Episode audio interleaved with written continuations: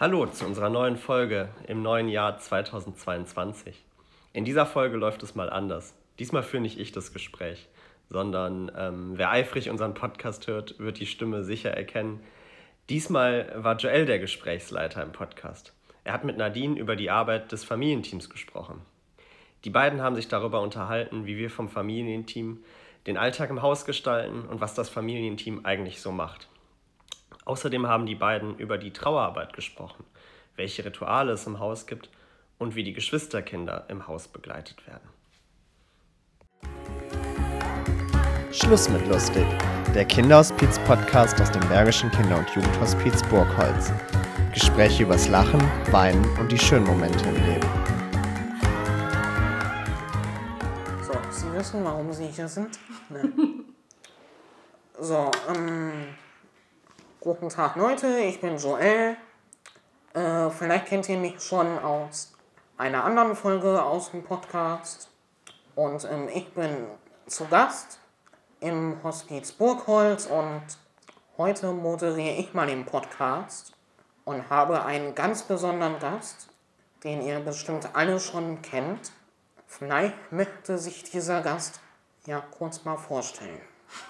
Hallo, ich bin Nadine aus dem Familienteam. Nadine, wie lange bist du schon im Hospiz Burgholz? Mhm, äh, ja, tatsächlich jetzt schon fast sieben Jahre. Also seit der Eröffnung im März 2015. Ich glaube, da haben wir uns auch kennengelernt, weil ich im ersten Jahr schon hier war. Ja, ja. Ja, ich glaube schon. Ich kann mir das nicht so richtig ohne dich vorstellen. Von daher glaube ich schon, dass du da warst. Ja. Und ähm, ähm, vielleicht kannst du kurz mal erzählen, was so die Hauptaufgabe des Familienteams ist. Mhm. Die Hauptaufgabe vom Familienteam ist eigentlich ähm, die ganze Familienbetreuung. Also alle, die dazugehören. Ähm, so dass wir viele Freizeitangebote ähm, für die Familien hier vor Ort schaffen. Das für die erkrankten Kinder oder Jugendlichen, ähm, jungen Erwachsenen und eben auch für die Eltern, für die Geschwisterkinder. Und ähm, darüber hinaus haben wir eben auch ein offenes Ohr, ähm, wenn sich jemand meldet oder wir hören so mal nach, wie es den Familien zu Hause ergeht, ähm, was wir so noch für die Familien tun können und eben auch die Trauerbegleitung dann. Das Familienteam generell besteht aus Erziehern, ähm, Heilpädagogen, Sozialpädagogen. Wir sind jetzt gerade aktuell zwei super duper ähm, FSJlerinnen. Äh, schöne Grüße an Nina und Katharin. ähm, wir, ähm, genau, es gibt noch Moritz, äh, den kennt ihr alle vom Podcast, er studiert noch nebenbei. Und die Astrid, die, ähm, ja, kann man glaube ich so sagen, die aller, allerdollsten Angebote hier im Haus macht und äh, der immer wieder was Schönes einfällt für die Familien. Lisa, die viel auch mit der Öffentlichkeitsarbeit zu tun hat, nebenbei Facebook und Instagram mitverwaltet, viele Spendenangelegenheiten äh, regelt und ähm, Vorträge hält auch.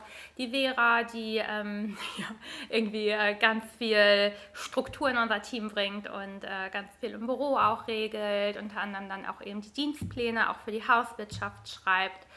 Ähm, und dann, genau, ich ähm, bin mitverantwortlich für die Ehrenamtsarbeit, sodass sich auch alle Ehrenamtler bei uns im Haus wohlfühlen und ausgebildet werden und äh, leite mit der Frau Bukowski die Elterntrauergruppe.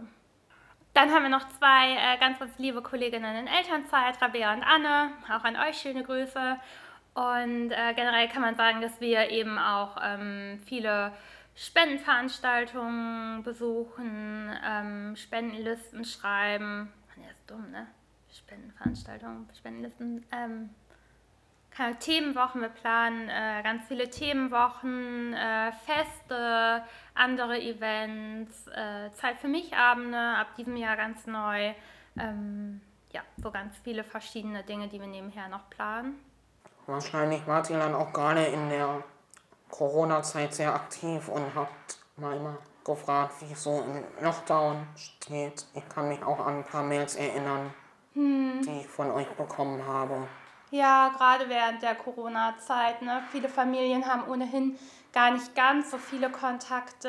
Ähm, ja, dadurch, dass sie eben 24-7 äh, häufig mit der Pflege ihrer Kinder äh, beschäftigt sind und deswegen ähm, ja, gerade wenn dann noch mehr soziale Kontakte wegfallen und das Wochenhighlight irgendwie der Kaffee mit der besten Freundin oder das Frühstücken gehen wegfallen, dann ähm, ja, habe ich schon auch gemerkt, dass viele Menschen noch einsamer sind als vielleicht ohnehin schon. Ist ja auch schön, dass man dann hier wieder ein bisschen mehr unter Menschen ist und nicht ganz alleine. Absolut, ja, purer Eigennutz. Ich bin so froh, die ganze Zeit unter Menschen ähm, sein zu dürfen. Das ist wirklich äh, Luxus und nicht selbstverständlich. Und das merke ich auch im Alltag, dass viele Menschen einfach dankbar sind, dass sie mal nicht alleine essen müssen oder ähm, ein Gesellschaftsspiel spielen können. So, wann ja. war man in letzter Zeit genug Leute für ein cooles Gesellschaftsspiel? Und hier läuft ja immer irgendjemand rum, der Black Dog mitspielt. Black Dog. das stimmt. Ähm, wo ist denn der größte Unterschied zwischen Familienteam und Pflegeteam? Ähm, also ich glaube, am Ende des Tages arbeiten wir alle Hand in Hand und es gibt immer mal Dinge, die dann auch verschwimmen, aber die äh, Pflegefachkräfte kümmern sich in erster Linie um die ähm, erkrankten Gäste und ähm, übernehmen eben auch alle pflegerischen Tätigkeiten, haben den Überblick, was die Medikamente angeht und machen all diese, ähm, ja, diese lebensnotwendigen Dinge eigentlich. und die Pädagogen sind dann irgendwie ähm, ja, für den Rest zuständig. Wir, ja. Aber Spaß ist in meinen Augen auch sehr lebensnotwendig. das stimmt, das stimmt, ja. Man sollte das nicht kleinreden. Ne? Ich glaube, ähm, ja, ich glaube, wir machen einfach alles drumherum, ja. was das Leben irgendwie ein bisschen bunter macht. Und das heißt nicht, dass eine Pflegefachkraft nicht mit Gesellschaftsspiele spielt oder ähm, keine Ahnung. Ich weiß noch, gestern zum Beispiel äh, habe ich mit Dennis einen Film geguckt und äh, er hatte die ganze Zeit Hummeln im Arsch. Aber äh, ja, war auf jeden Fall sehr cool. Also wie du schon sagtest, ne, irgendwie macht man alles ein bisschen mit. Alles gemeinsam, genau. Wir haben einfach nur ein bisschen mehr Zeit auch für all diese Dinge, weil wir nicht so hart getaktet sind. Die Pflege hat alle Medikamentengaben ähm, im Hinterkopf und die wissen dann, wird dies gemacht, das gemacht, dann ist Bett geht Zeit und wir sind da einfach ein bisschen freier auch. Genau. Und wie sieht so ein typischer Tag beim Familienteam aus? Ich meine, man weiß ja, dass ihr auch manchmal viel im Büro sitzt. So, was ist so euer Ablauf? Ja, genau. ähm, weil man eben nie so genau sagen kann, was wir gerade machen, ist es immer echt spannend. Also so ein richtiger Tagesablauf, also was ich mit Sicherheit sagen kann, ist das, was morgens auf meiner To-Do-Liste steht, mache ich auf keinen Fall an diesem Tag. das hat sich irgendwie eingeschlichen wir ähm, müssen halt immer wieder flexibel sein über Tag. Ne? Wir begleiten ähm, das Essen, also wenn wir alle zusammen Frühstück, Mittagessen, Abendbrot essen, dann hängen wir Angebote auf, dass wir am Nachmittag vielleicht ein Kreativangebot machen, am Vormittag. Ähm, was machen wir am Vormittag? Vielleicht irgendwie einen gemeinsamen Spaziergang. Solche Dinge, das ist das, was erstmal geplant ist. Und dann klingelt das Telefon und jemand ruft von zu Hause an, dem es sehr schlecht geht, der mal ein offenes Ohr braucht. Oder jenes, äh, dieses welches muss noch eben geklärt werden, irgendwelche Ausflüge geplant werden. Ähm, so, dass es so ganz viele verschiedene Dinge gibt, die wir tun. Im Büro äh, türmen sich ganz viele E-Mails, Anrufe, ähm, Dinge, die sonst noch gemacht werden müssen.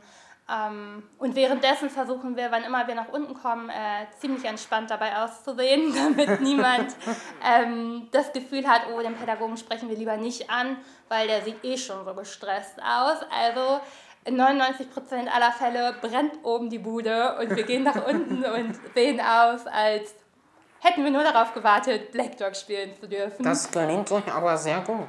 danke, danke. auch das ist ja Eigennutz. So, manchmal tut es auch einfach gut, eine Runde zu spielen und dann wieder hochzugehen oder mal, weiß ich nicht, nett mit jemandem Kaffee zu trinken und dann wieder ins Büro zu gehen. Manchmal ähm, braucht man ja auch eine Abwechslung einfach. Ja, genau, genau. Klar müssen die Dinge im Büro auch erledigt werden und die Eltern zu Hause sind nicht weniger wichtig als die vor Ort. Ähm, ja, aber jeder Tag ist irgendwie so ein neues Abenteuer. Nie kann man planen und dann rufen manchmal eben auch Menschen an, wo es den Kindern sehr schlecht geht ad hoc. Ja.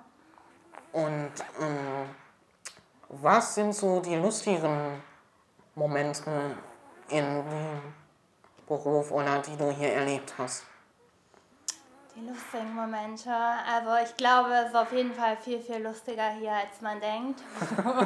ähm, ich erinnere mich eigentlich an keinen Tag, der, wo ich nicht einmal mindestens richtig herzlich gedacht habe hier. Also eigentlich ist so die ganze Arbeit hier ein Riesengeschenk und manche Sachen sind echt so richtig, richtig lustig, wenn irgendwelche Dinge passieren, wo man denkt, echt jetzt? Oder irgendwelche Wortspiele hier auch, die ja irgendwie überhaupt keinen Sinn machen, aber dann trotzdem irgendwie witzig sind. Also, weißt du, was ich meine?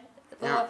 Und irgendwelche Pfleger, die durchdrehen und wieder irgendeinen Blödsinn machen, das gerade auch gesagt, Dennis, der dann Hummeln im Hintern hat und irgendeinen Blödsinn wieder macht oder ähm, ja, weiß ich nicht, im Sommer, wenn irgendwelche Mitarbeiter einfach in den Pool geschmissen werden.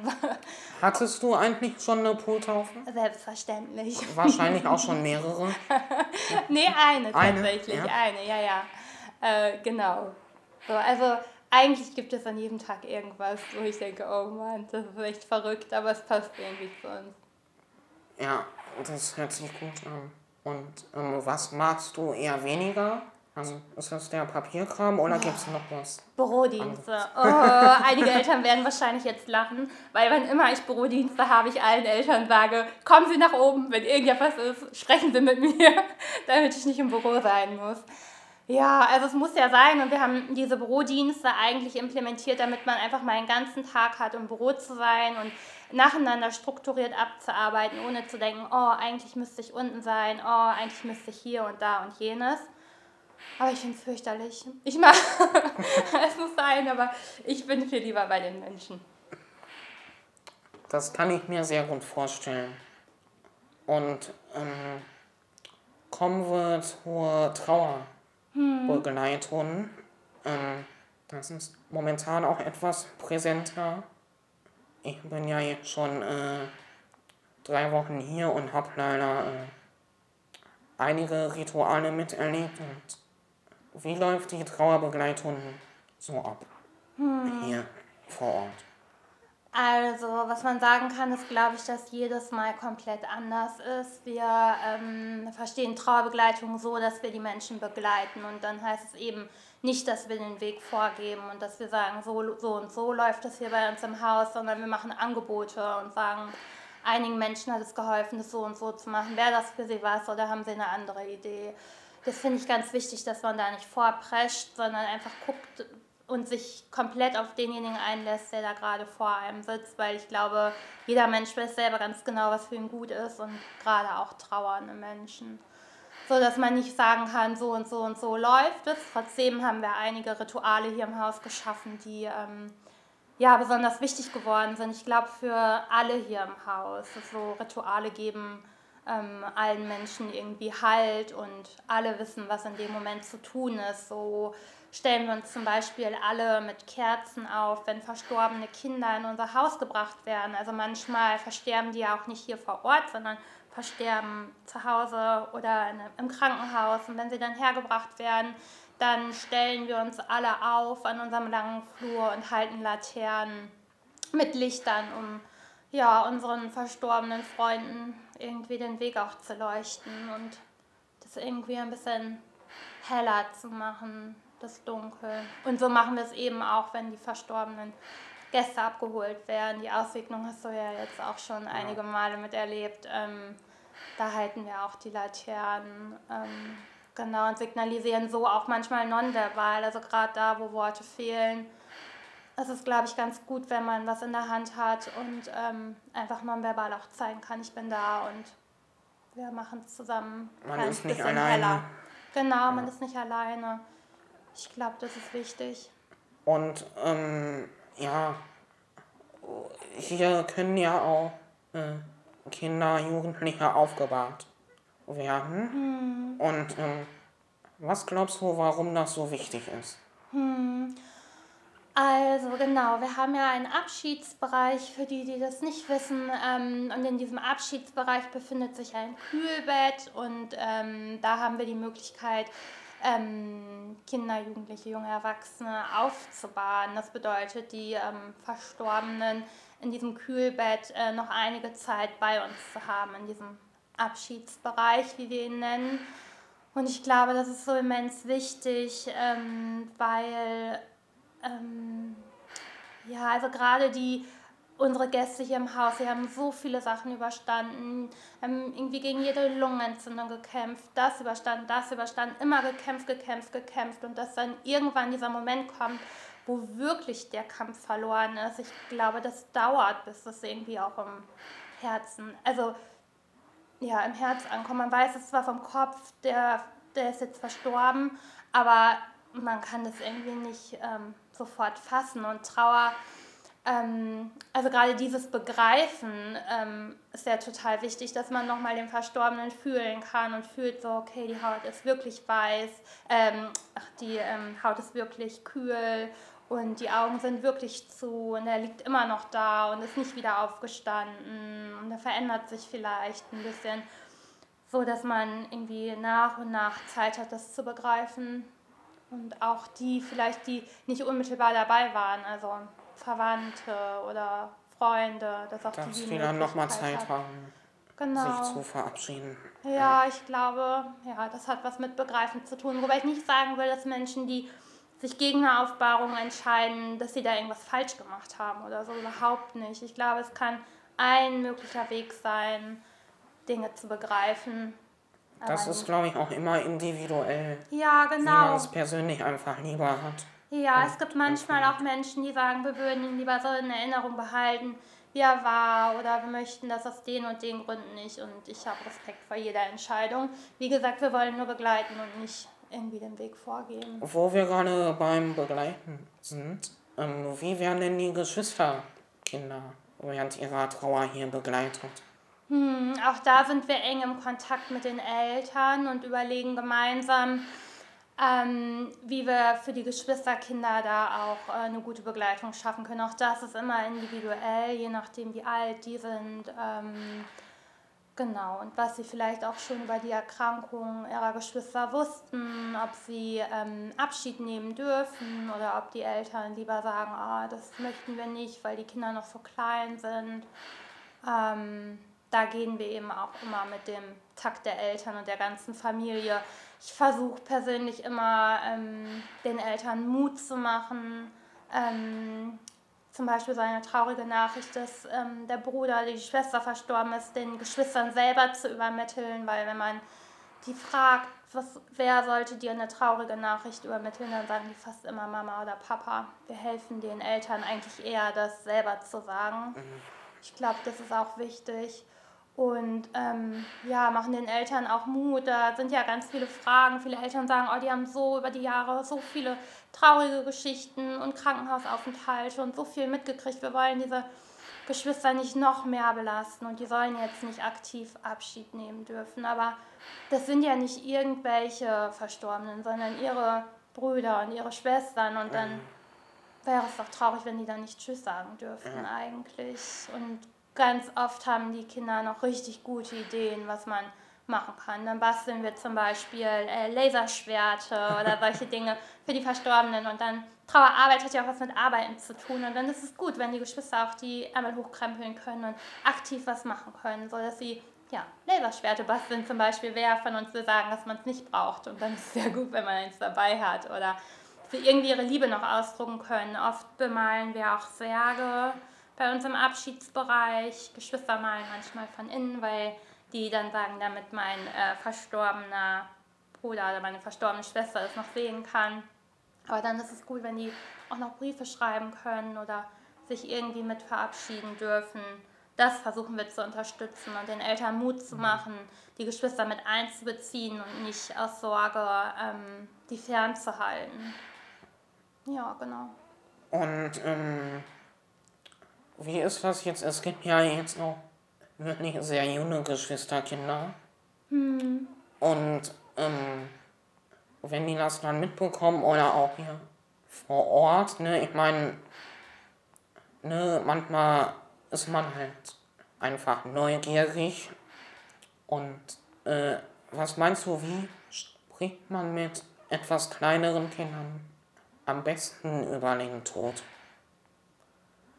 Ähm, na, ich glaube, es ist wichtig, dass man authentisch ist und dass man nicht versucht, irgendwelche Antworten zu finden, die man vielleicht selber so nicht hat. So. Mhm. Und ähm, ich habe gute Erfahrungen damit gemacht, die Kinder zu fragen, was glaubst du denn? So, weil Kinder, die irgendwas fragen, die ähm, haben sich ja im Vorfeld schon viele Gedanken gemacht. Die würden das ja nicht einfach so fragen. Und ähm, ja, ich habe gute Erfahrungen damit gemacht, mutig voranzugehen und ähm, den Kindern auch, die Kinder zu fragen, soll ich euch was erzählen, möchtet ihr gerne was darüber wissen? Oder auch bei den Fragen nicht zu sagen, so und so ist es, sondern einfach zu hören, was die für Antworten haben und dann gemeinsam zu überlegen und nicht zu sagen, so und so läuft, sondern ich wünsche mir, ich glaube, solche Dinge. Und ich glaube, das Wichtigste ist, dass man einfach im Gespräch ist und dass die Kinder spüren, dass sie Fragen stellen dürfen und dass sie darüber sprechen dürfen und nicht, dass es ein Tabu ist, vor dem man zurückschreckt, weil dann ziehen die Kinder sich zurück und bleiben mit ihren Fragen und Gedanken alleine zurück und haben niemanden, äh, mit dem die darüber sprechen können, weil die mhm. irgendwie spüren, oh, das macht man lieber nicht. Mhm. Und ähm, du hast ja vorhin auch die Aussegnungen erwähnt. Ähm, und äh, da gibt es ja auch äh, das äh, Ritual, dass man eine Kerze anzündet, ähm, das äh, Buch äh, Abschied von der kleinen Raupe wird vorgelesen. Ähm, kannst du vielleicht kurz was zu der Geschichte erzählen? Mhm. Wir ähm, machen das dann so, dass wenn bekannt wird, dass ein Kind verstorben ist, setzen, informieren wir ähm, alle anderen Menschen auch im Haus, damit jeder diese Information hat und nicht plötzlich irgendwie, ähm, ja, irgendwie damit konfrontiert wird, so im Vorbeigehen, sondern wir nehmen uns Zeit und ähm, informieren alle Menschen, denn auch wenn jeder weiß, was es hier für ein Ort ist, gibt es viele Menschen, die noch nie hier waren, wenn jemand verstorben ist. Und ähm, ja, das macht ja was mit einem dann natürlich. Und dann ist es wichtig, dass man sich da Zeit nimmt. Und auch da finde ich Rituale wichtig, weil manchmal hat man nicht die richtigen Worte oder kann das irgendwie verbal nicht aussprechen. Und dann ist gut, wenn alle irgendwie ähm, ja, ein Ritual zur Hand haben, so dass wir uns dann ins Wohnzimmer setzen und alle beisammen sind, auch wenn alle traurig sind in dem Moment, aber dann ist es irgendwie schön zusammen zu sein. Ja. Und dann sind alle Erkrankten, Kinder, Jugendlichen, jungen Erwachsenen, die mögen dabei. Ähm, auch das ist ja total, total wichtig. Ähm, und dass man nicht denkt, ach, die kriegen das gar nicht mit. Natürlich kriegen die das mit. So. Ähm, dass alle dabei sein dürfen und dann eben die Geschwister und die Eltern. Und dann lesen wir gemeinsam die Geschichte der Raupe. Und da drin geht es eben um eine Raupe, die irgendwann stirbt und dann entpuppt sie sich zu einem wunderschönen Schmetterling und ähm, ja, hat ein total schönes Schmetterlingleben. Und ähm, viele Menschen finden, glaube ich, Hoffnung da drin, dass ähm, sowas vielleicht für ihre Kinder irgendwann auch ähm, so sein könnte, dass sie irgendwann laufen können und äh, frei sind und äh, ein ganz schönes Leben woanders haben. Ich glaube, das tröstet viele Menschen. Und dann stellen wir eben eine Kerze in den Eingangsbereich gemeinsam, wo der Name des Verstorbenen draufsteht und stellen wieder ganz viele Lichter mit guten Wünschen ins Fenster und sprechen auch ein Vater unser für die, die mögen. Ich finde die Geschichte halt auch so schön, weil ähm, sehr, sehr nah am Ende ähm, kommt halt so ein Satz, äh, Schmerz hat sich noch nie so leicht gefühlt. Mhm. Und ähm, keine Ahnung, immer wenn ich die Geschichte höre, dann denke ich irgendwie daran, äh, dass man vielleicht ein Engel wird, mhm. wenn er auch Flügel bekommt im Himmel. Und äh, die Vorstellung ist sehr schön. Ja, finde ich auch. Einfach. Und äh, gibt einen auch zusätzlich nochmal ein bisschen Trost. Ja. Und ähm, wie gelingt es dir von Trauer oder einer sehr nachdenklichen Stimmung umzuswitchen auf gute Laune? Ich weiß nicht, wenn man jetzt eine Aussegnung oder so hatte und am Abend das Cocktailtaxi kommt oder so. Mhm. Wie ist das so? Ja, also an manchen Tagen komme ich mir ein bisschen schizophren vor, zugegeben. Ähm, das muss man, also ja, weiß ich nicht. Also bei aller aller Traurigkeit glaube ich, ähm, geht es eben auch darum, das Leben zu feiern und dankbar für jeden einzelnen Moment zu sein, den man hat gemeinsam. Mhm. Und ich finde, auch in der Trauer darf man sich Dinge erlauben, die gut tun. Und wenn das das Cocktailtaxi ist oder ein Spieleabend oder was auch immer, dann denkt man vielleicht im ersten Moment, das passt ja gar nicht zusammen. Wie können die schon wieder äh, Späße machen oder, ähm, keine Ahnung, Cocktail trinken oder so. Aber ich finde, es passt genau zusammen. Und das ist eben auch sowas, was wir von kleinen Kindern lernen können. Ne? Die machen das so ganz automatisch. Die. Ähm, die sind dann in der einen Sekunde ganz, ganz tief traurig und in der anderen Sekunde dann sind die wieder glücklich und dann pendeln die sich so selbstverständlich ähm, aus. Und ähm, das haben wir Erwachsenen einfach verlernt, weil wir denken, oh, das darf man ja nicht. Aber warum darf man das nicht, wenn man traurig ist, dass jemand äh, verstorben ist, sich gemeinsam einen schönen Abend machen? Es bleibt ja traurig, aber ähm, ja, gemeinsam ist es vielleicht weniger schwer auszuhalten. Ja, das glaube ich auch. Ja, und es tut gut, dann irgendwie zusammen zu sein und nicht, dass jeder alleine ist. Und ich glaube, es macht auch allen Eltern Mut, ähm, dass man auch in so einer Situation nicht alleine sein muss hier im Haus. Ja, und trotzdem noch Freude verspürt. Ja. ja. Aber wie ist es denn für dich? Also hast du ein schlechtes Gewissen, wenn du an solchen Abenden einen Witz machst oder? Also, ähm, ich bin, also ich versuche halt nicht irgendwie zu spielen, ne? Also gefühlsmäßig, ne, wenn ich nachdenklich bin, gerade nach so einer Aussiedlung oder so, ne, das ist auch normal, ne, aber, äh, also ich nehme mir dann Zeit, ne, auch im Zimmer, wenn ich dann erstmal meine Ruhe hm. brauche, ne, aber äh, manchmal brauche ich auch einfach wieder ein bisschen Action, um, äh, ja, nicht allzu traurig zu sein oder den ganzen Tag im Zimmer sitzen. Mhm. Also manchmal tut das auch einfach gut, dann wieder was gemeinschaftlich zu machen. Ja, finde ich auch. Ja.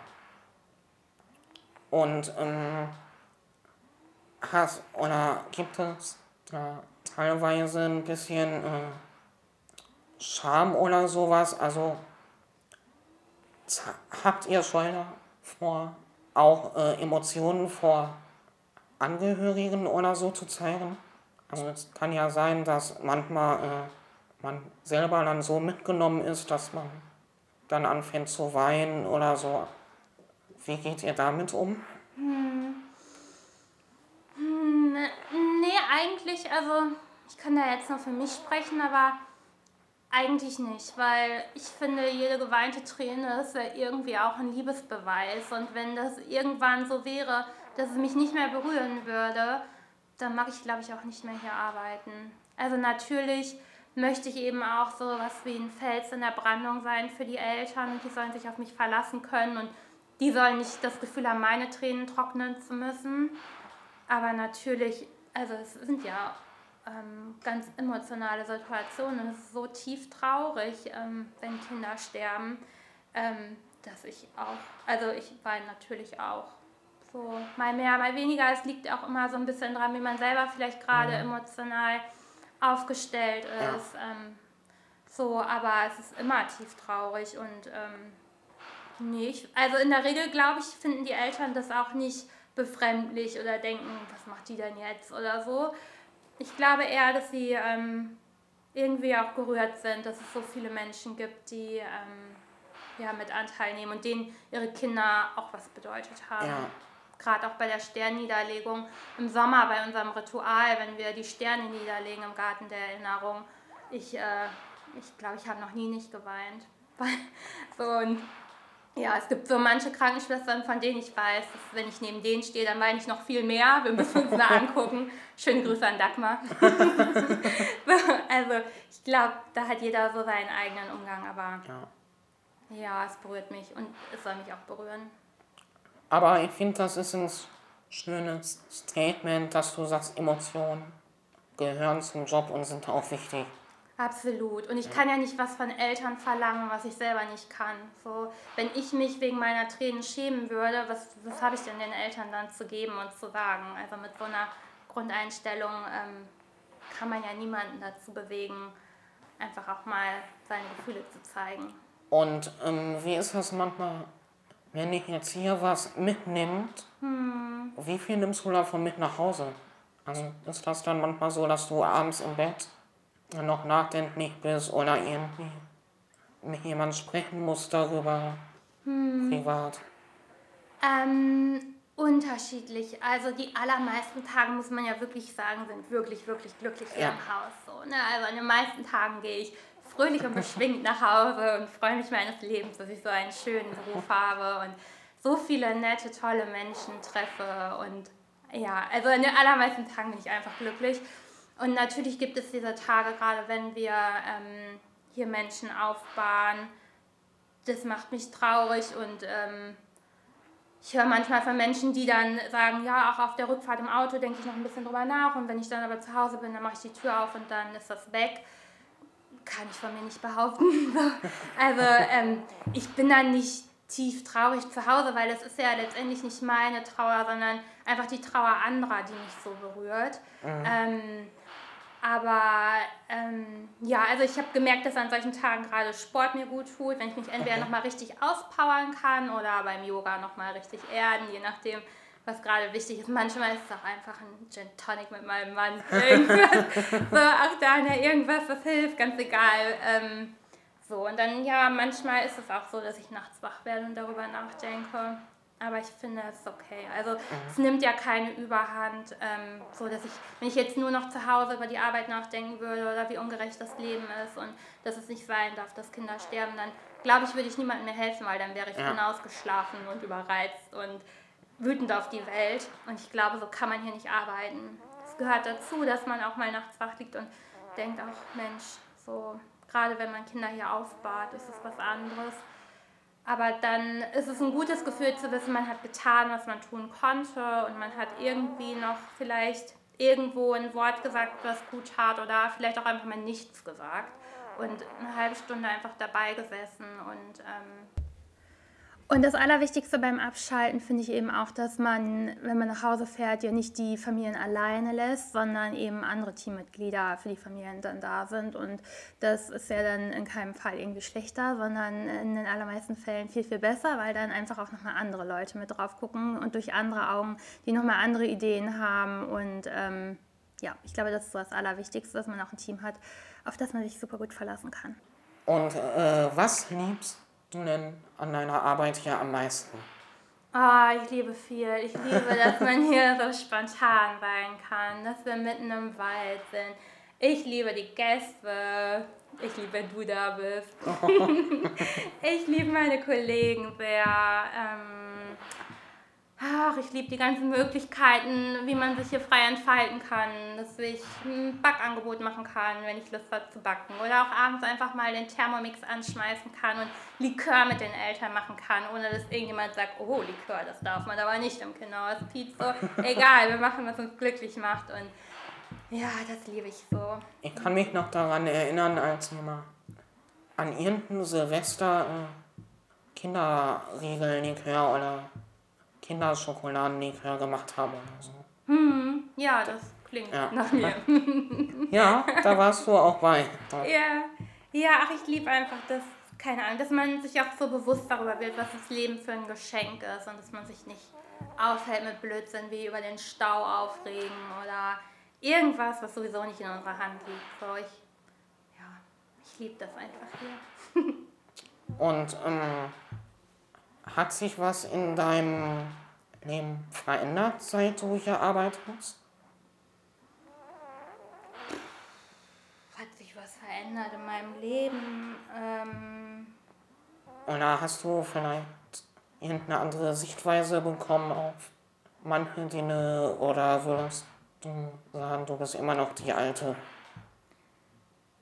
Ähm Nee, ich glaube, also wie ich gerade gesagt habe, so, nee, ich kann mich nun wirklich nicht aufregen, wenn ich im Stau stehe. Und ich bin, ähm, ich bin so dankbar. Ne? Ich bin dankbar, dass ich, ähm, keine Ahnung, dass ich atmen kann, dass ich laufen kann, dass ich schmecken kann, dass ich niemanden bitten muss, mir mein Essen zu pürieren oder dass ich, ähm, weiß ich, dass ich einfach lebe. Ne? Also gerade wenn so viele Kinder und Jugendliche, junge Erwachsene hier sterben, dann denke ich manchmal schon, boah, eigentlich bist du echt überfällig. So, ne?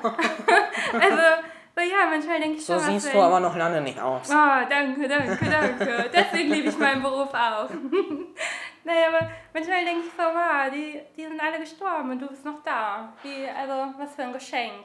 So, und dann denke ich, wenn es irgendwann so sein soll, dass ich sterbe, dann habe ich bis dahin echt eine coole Zeit gehabt. Und ich kenne da halt dann echt auch schon viele Leute. So, ne? Ich hätte dann nicht das Gefühl, irgendwie allein zu sein im Himmel, weil da sind halt so viele ja, von hier, mit denen ich gerne mal wieder sprechen würde. Ja. Ja, so, ne, also, und trotzdem, man ist ja dann jetzt keine Heilige oder so ein in sich ruhender Buddha, weil man hier arbeitet. So, klar, da manchen Tagen bin ich auch gestresst oder genervt oder keine Ahnung, so. Aber an den aller, allermeisten Tagen bin ich wirklich dankbar und zufrieden. Und ähm, als du hier angefangen hast, was hast du erwartet? Also, ne, manche können sich ja unter einem Kinderhospiz nicht viel vorstellen. Wie war das bei dir?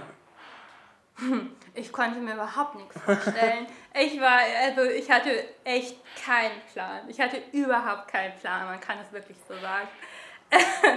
ähm, ja, ich, ich, also es kam bei mir eigentlich dadurch, dass ich in einem Kindergarten mein Jahrespraktikum gemacht habe. Ich bin ja Erzieherin, ähm, auch von Grundberuf. Und hab, äh, da ist dann plötzlich ein Junge bei mir im Kindergarten gestorben. Und das hat mich so nachhaltig beeindruckt, weil auf einmal niemand mehr wusste, wie man damit umgeht. Also keiner hatte irgendwie eine Idee, alle hatten nur Tränen unterlaufene Augen. Und meine Lehrer haben gesagt, na, da beschäftigen wir uns jetzt nicht mit, wir sind in der Prüfungsvorbereitung. Und die Erzieher haben alles gegeben, was sie konnten. Ja, aber alle waren irgendwie überfordert. Der Pfarrer, niemand wusste genau, was man tun wollte. Und das kannte ich bis dato nicht, weil ich ähm, eigentlich in der Ausbildung immer gewöhnt war, dass jeder irgendwo auf eine Antwort hat. Nur beim Thema Tod sind alle verstummt. Und da habe ich gedacht, nee, das geht nicht. Da muss ich mich weiter mit beschäftigen. Und dann habe ich meine Abschlussarbeit, meine, also ich habe dann Sozialpädagogik studiert und meine Bachelorarbeit geschrieben zum Thema trauernde Kinder im Kindergartenbereich, Mm, weil ich gerade auch wichtig finde, dass, ähm, ja, dass man dahin guckt, ne? dass gerade auch Kinder im Kindergartenbereich ähm, trauern können und dass man nicht so drüber hinweggeht, dass man denkt, ach, die können das eh noch nicht. So habe ich ja eben gesagt, ne? wir können Ja. eigentlich eine ganze Menge von denen lernen. Und genau, dann habe ich äh, aber erstmal wieder im Kindergarten gearbeitet, weil ich dachte, ah, das, da fühle ich mich sicher, das kann ich. Und mich hat dieser Gedanke aber nicht losgelassen, dass ich mit trauernden Kindern arbeiten möchte. Oder ähm, genau in diesem Bereich. Und dann habe ich ähm, eigentlich gedacht, ich mache nur mal eine Ausbildung zur Trauerbegleiterin und dann gucke ich weiter. Und dann habe ich aber im Internet gesehen, dass dieses Haus eröffnet. Und dann dachte ich, ach komm, schenk mal eine Bewerbung. Dann haben die irgendwie deinen Namen schon mal gehört für irgendwann mal. Und dann habe ich das gemacht. Und dann habe ich den Job gekriegt. Und das war so, ah, das ewig. Die Leitung hat angerufen und ich konnte den Tag nicht zurückrufen, weil ich so aufgeregt war und irgendwie überhaupt gar nicht damit gerechnet habe. Das war, oh, das war aufregend. Ja, und dann standen wir hier in so einem Rohbau. Und dann hat die Leitung gesagt, ja, und da ist dann der Abschiedsbereich und da ist hier und da ist das. Und ich habe überhaupt nicht verstanden, was Abschiedsbereich ist. So. Und äh, oder auch alles andere habe ich nicht verstanden. So, meine Kollegen lachen bis heute darüber, dass sie irgendwas von einem BTM-Schlüssel erzählt haben und ich nicht mal wusste, was dieser BTM-Schlüssel ist. Ich bin einfach nicht mitgekommen. Und ich hatte auch nicht viel Erfahrung mit Kindern mit Behinderung. Ich habe mich einfach so ins Abenteuer gestürzt, weil ich den Bereich so spannend fand. Und ich glaube, es war gut, dass ich einfach keinen Plan hatte und einfach so mit offenen Herzen mal gucken konnte, was die Leute zu erzählen hatten und mich ausprobieren durfte. Aber den BTM-Schlüssel bekommt ihr nicht, ne? Nee, brauchst du was? Nein, gerade nicht. Danke. Nein. Wobei ich ja jetzt Wochenende habe, ne? Willst du den Leuten erzählen, was ein BTM-Schlüssel ist? Vielleicht gibt es noch mehr Leute aus dem Tal der Ahnungslosen. Ja, also BTM steht für Betäubungsmittel und äh, da sind die ganz harten Drogen äh, eingeschlossen. Nein, also das sind äh, äh, Medikamente, Schmerzmittel, die sehr stark dosiert sind und äh, die dich auch auf Wolke 8 katapultieren. Ja, für einige äh, Gäste ist es eben lebensnotwendig oder wichtig und äh, um auch diese einfach sind Schmerzen zu verhindern. Genau, und die sind, genau, es ist kein Freizeitvergnügen, es geht um Schmerzlinderung und ähm, die sind natürlich unter hohem Verschluss und dafür gibt es eben einen Schlüssel. Ist auch vom Arzt verschrieben, also keine Sorge. wir reden uns um Kopf und Kragen. Auf jeden Fall. Ähm, Und ähm, wo ist bei dir Schluss mit lustig? Schluss mit lustig, ja. Also ich glaube, das dauert wirklich, wirklich lange, weil ich kann auch wirklich äh, humorig sein und auch schwarzer Humor geht bei mir ganz gut. Aber ähm, was mich wirklich traurig macht, ist, wenn ähm, Menschen in ihrer Trauer so ähm, reglementiert werden. Wenn es Menschen gibt, die sagen, so darf man nicht trauern oder der trauert zu viel, der trauert zu wenig, der muss doch mal weinen, der darf doch jetzt nicht mehr weinen, der muss schwarze Kleidung tragen, der sollte nicht, der müsste, der müsste, diese ganzen Ratschläge. Mhm. Ich denke, Mann, lass doch die Menschen, so Trauer ist Liebe und die dürfen doch ihre Liebe so ausdrücken, wie sie das möchten, solange sie niemand anderen wehtun. Das finde ich irgendwie, oh, das kann ich immer schwer ertragen, wenn Menschen, die eh schon tief, tief traurig sind, dann auch noch das Gefühl haben, dass sie irgendwas nicht richtig machen. Das, das finde ich gemein. Wobei das natürlich niemand gemein meint, aber ja, das finde ich nicht lustig. Trauer ist Liebe. Was macht für dich einen richtig guten Tag aus? Boah, Frühstück. So ein richtig leckeres Frühstück. Aber so richtig. Ah, das macht mich glücklich. Ja, und dann, hm, was mache ich denn noch gerne? Bummeln, Sonnenschein, Freunde treffen. Sonnenschein, Bummeln klingt alles sehr gut. Mhm. Ja, danke Nadine, dass du die Fragen alle beantwortet hast. Sehr dass gerne. wir uns so schön unterhalten haben. Und ja, danke an alle, die den Podcast hören. Ne? Immer schön teilen. Und äh, zum Schluss wollen wir noch jemanden grüßen. Und zwar äh, gibt es eine Hörerin, die immer sehr, sehr aktiv äh, einschaltet. Und das ist die Mutter von Lina, unseren FSJ-Lerin aus dem Familienteam. Ah, guck mal. Hallo, die kenne ich doch auch. und alle anderen Leute, die äh, bald mal wiederkommen oder schon lange nicht hier sein konnten oder uns irgendwie kennen. Alle Spender, alle, alle. Wir grüßen alle. einfach alle, oder? Alle. Alle, alle. Alle, alle, alle. alle, alle, alle. Wir grüßen alle. Das war Schluss mit lustig der Kinderhospiz-Podcast.